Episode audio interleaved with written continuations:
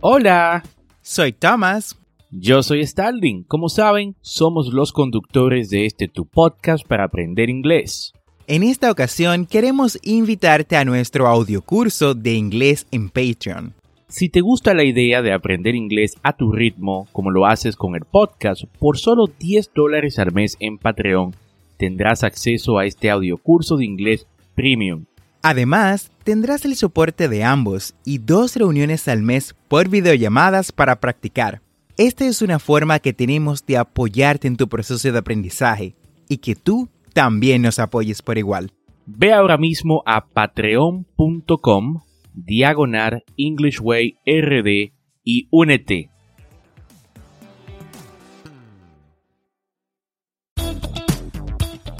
Bienvenidos a English Way RD tu podcast para aprender inglés con Tomás Martínez y Starling Santos.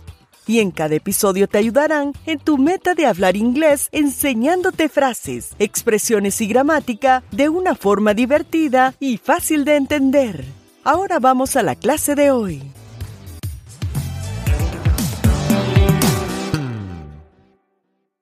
Hi Thomas, how are you doing today? I am doing well, thanks. How about you? I am good. Y mejor ahora que puedo compartir una vez más con esta audiencia de English Way RD en el episodio número 111 de este tu programa para aprender inglés.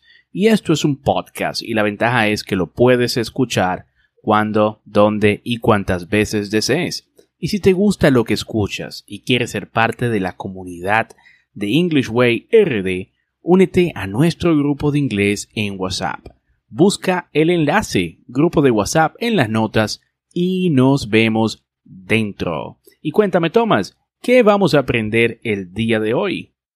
Por lo general, Starling, cuando aplicamos a una escuela de inglés, nos fijamos en el tiempo, el prestigio, incluso el estatus de la academia. Pero ponemos poca o ninguna atención al método de enseñanza usado.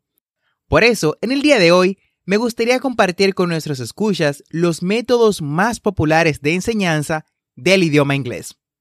Debo agregar, Tomás, que dependiendo del tipo de método usado, el estudiante va a aprender más o menos de una forma efectiva, ¿no? El idioma inglés.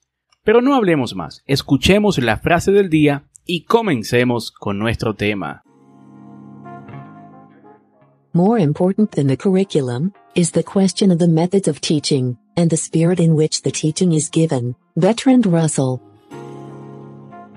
Más importante que el plan de estudios es la pregunta sobre los métodos de enseñanza y el espíritu con que se imparte esta enseñanza.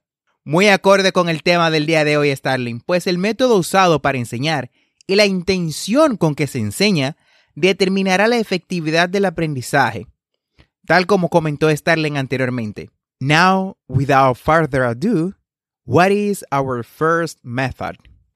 Iniciamos con the Grammar Translation Method, el método de traducción gramatical. Como sugiere su nombre, es un método de enseñanza muy gramatical y se basa mucho en la traducción. Esta es la forma más tradicional o clásica de aprender un idioma y todavía se usa comúnmente cuando se aprenden algunos idiomas. Algunos países prefieren este estilo de enseñanza y la idea principal detrás de este método es que los estudiantes aprendan todas las reglas gramaticales, por lo que pueden traducir varias oraciones.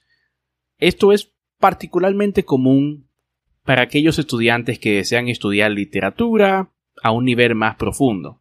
En este método de enseñanza no se hace énfasis en, en la habilidad de conversar o la habilidad auditiva, ¿no? De escuchar el idioma, ya que se asume que los estudiantes nunca van a usar el idioma de destino. Continuamos con el Direct Method. El método directo de enseñar inglés también se conoce como método natural. Se usa para enseñar varios idiomas diferentes, no solamente el inglés. Y la idea principal de este método es que solo se usa el idioma destino en que los estudiantes estarán tratando de aprender. En nuestro caso es el inglés. Su enfoque principal es la habilidad oral y se enseña a través de lo que son los ejercicios repetitivos.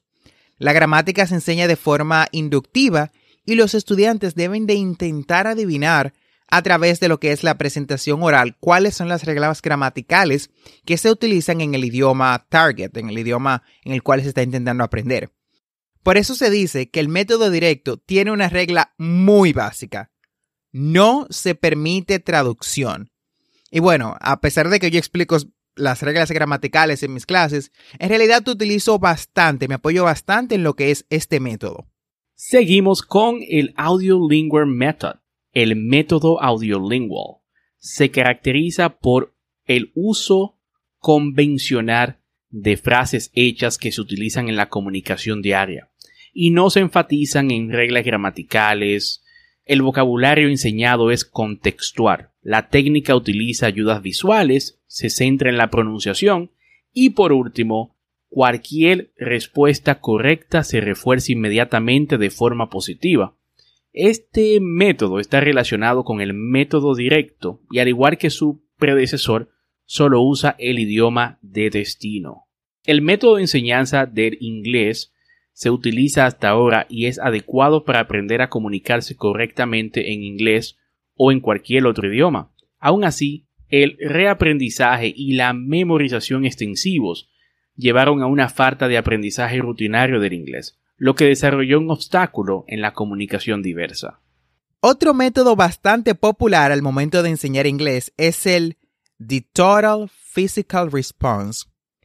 El método de respuesta física total, también conocido como TPR por sus siglas en inglés, es el enfoque que sigue una idea de aprender haciendo. Los principiantes ah, aprenderán inglés a través de lo que es una serie de acciones repetitivas como levántate, que es stand up, o abre tu libro, que es open the book, o cierra la puerta, que es close the door. También están otras como camina hasta la ventana y ábrela, uh, walk to the window and open it. Con TPR, la habilidad más importante es la comprensión auditiva y todo lo demás seguirá naturalmente más adelante. Este método implica representar el lenguaje en lugar de hablar, es decir, actuar en lugar de solamente hablar. Puede ser a través de lo que es la mímica o solo respondiendo a señales audiovisuales, tales como en el juego Simón dice. O también podemos utilizar los juegos como las charadas. O sea, todo esto son ejemplos básicos de lo que es la enseñanza o el método de enseñanza TPR. El siguiente método es The Silent Way. The Silent Way enfatiza la autonomía del estudiante. El maestro actúa simplemente como facilitador, tratando de alertar a los estudiantes a ser más activos en su aprendizaje. La principal forma de enseñar es que el profesor diga muy poco para que los alumnos puedan tomar el control de su aprendizaje. Hay un gran énfasis en la pronunciación y una gran parte de la lección se centra en ella. Este método de aprendizaje del inglés sigue un plan de estudios estructural y la gramática, el vocabulario y la pronunciación se perfeccionan y reciclan constantemente para reforzarlos. El profesor en este método evalúa a sus alumnos mediante una observación cuidadosa e incluso es posible que nunca establezcan una prueba formal ya que se anima a los alumnos a corregir sus propios errores lingüísticos. Muy bien, estos no son todos los métodos de enseñanza del idioma inglés. Sin embargo, sí son los más usados. Muchos otros métodos y técnicas se desprenden de una forma u de otra de estos cinco. Ahora bien, la pregunta que queda es cuál de todos es el mejor método para aprender inglés. Bueno, desde mi punto de vista personal, esto dependerá en realidad del objetivo que tengas. Sin embargo, lo más conveniente o lo más apropiado que hemos visto Starling y yo como profesores es usar una mezcla de todos los métodos. Agregar un poco de aquí, un poco de allá, reforzar las debilidades de lo que es un método con las fortalezas que tiene otro.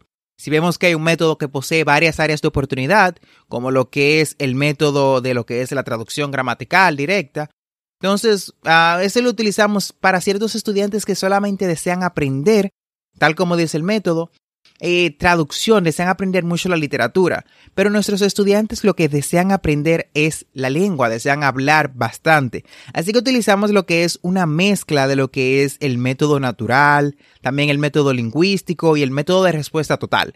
O sea, todos utilizamos varios, no solamente estos, sino también otros muchos que no mencionamos aquí, sin embargo que sí se utilizan y se desprenden de estos principales en menor medida. Sterling, ¿qué opinas tú? Estoy totalmente de acuerdo contigo, Thomas. Lo más eh, útil y lo que a mí me ha funcionado ¿no? en mis clases de inglés es usar una mezcla entre el método directo, el método de, traducción y, The Silent Way, el método también silente. Creo que un solo método no es suficiente, menos ahora que tenemos tantos recursos disponibles. Lo más conveniente, a mi entender, es usar una combinación de métodos dependiendo del estudiante, dependiendo de tu forma de aprender. Por eso creo fielmente que las clases de inglés deben de adaptarse 100% al estudiante. Muy de acuerdo con eso, Starling. Y bueno, así hemos llegado al final del episodio del día de hoy. Espero que este tema te sea de mucha ayuda.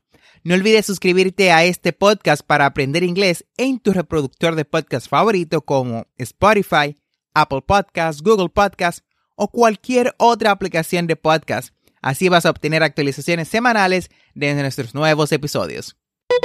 Y recuerda visitar las notas del episodio en englishwayrd.com. Ahí vas a encontrar las conversaciones que trabajamos en cada episodio, las transcripciones y audios adicionales de nuestro podcast para aprender inglés. Recuerda que tenemos dos episodios cada semana, lunes y miércoles. Never forget to practice. Practice is the key to success. No olvides practicar. La práctica es la clave para el éxito.